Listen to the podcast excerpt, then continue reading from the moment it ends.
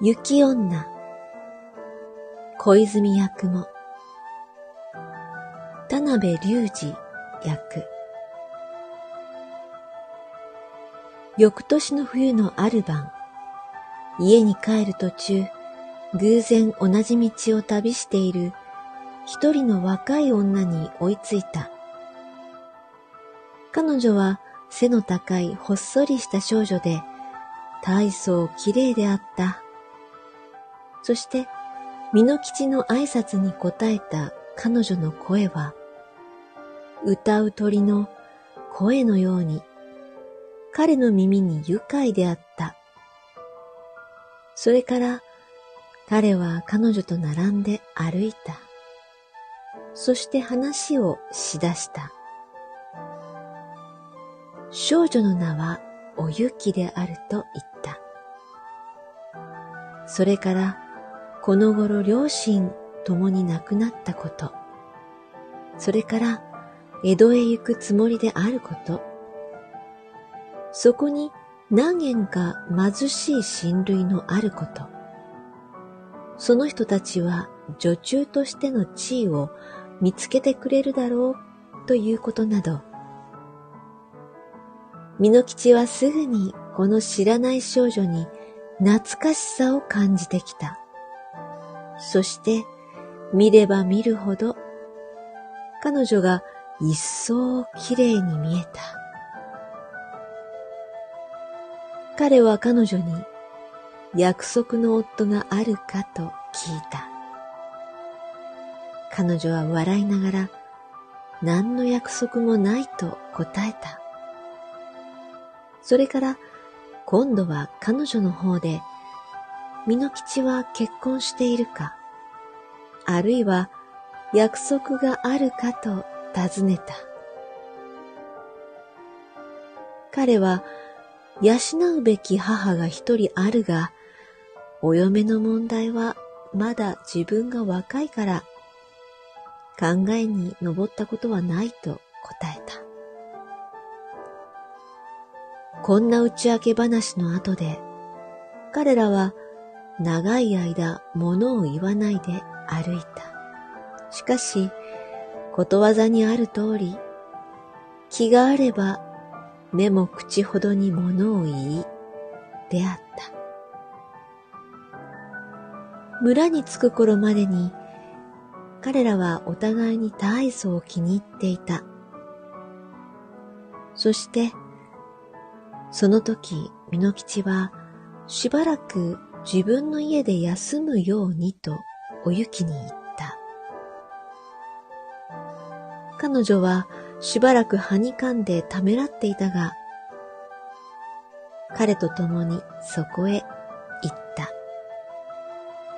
そして彼の母は彼女を歓迎して、彼女のために温かい食事を用意した。お雪の立ち居振る舞いはそんなに良かったので、美濃吉の母は急に好きになって、彼女に江戸への旅を伸ばすように進めた。そして、自然の成り行きとして、お雪は江戸へはついに行かなかった。彼女はお嫁としてその家にとどまった。おゆきは大層良い嫁であることが分かった。美濃吉の母が死ぬようになった時、五年ばかりの後、彼女の最後の言葉は、彼女の嫁に対する愛情と称賛の言葉であった。そしておゆきは、美濃吉に男女十人の子供を産んだ。皆綺麗な子供で、色が非常に白かった。田舎の人々は、おゆきを、生まれつき自分たちと違った不思議な人と考えた。大概の農夫の女は早く年を取る。しかし、おゆきは、十人の子供の母となった後でも、初めて村へ来た日と同じように若くてみずみずしく見えた。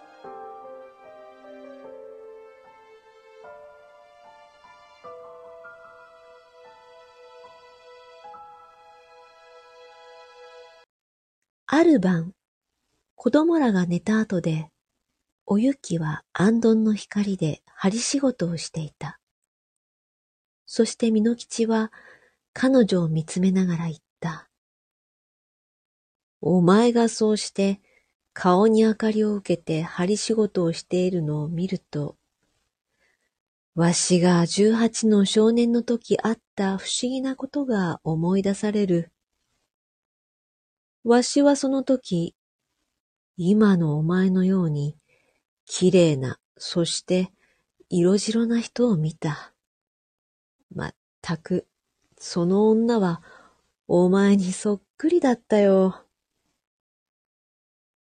仕事から目を上げないで、おゆきは答えた。その人の話をしてちょうだい。どこでお会いになったの？そこで美濃吉は、渡し森の小屋で過ごした恐ろしい夜のことを彼女に話した。そして、ニコニコして囁きながら、自分の上にかがんだ白い女のこと。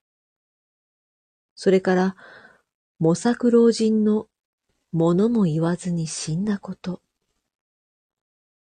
そして彼は言った。眠っている時にでも起きている時にでも、お前のように綺麗な人を見たのは、その時だけだ。もちろんそれは人間じゃなかった。そしてわしはその女が恐ろしかった。大変恐ろしかった。恐ろしかったが、その女は大変白かった。実際わしが見たのは、夢であったか、それとも雪女であったか、わからないでいる。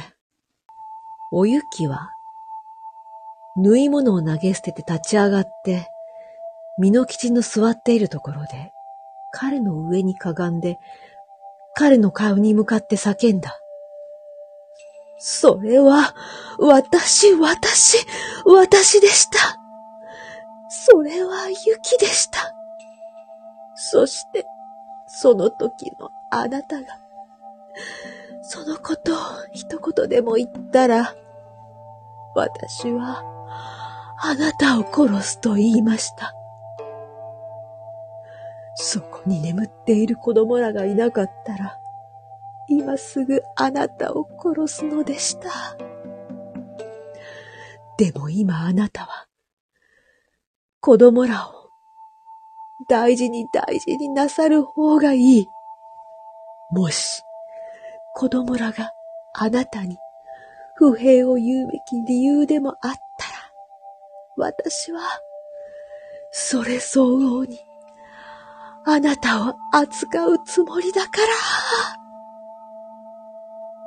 彼女が叫んでいる最中、彼女の声は細くなっていった。風の叫びのように。それから彼女は輝いた白い霞となって、屋根の胸木の方へ上がって、それから煙出しの穴を通って震えながら出ていった。もう再び彼女は見られなかった。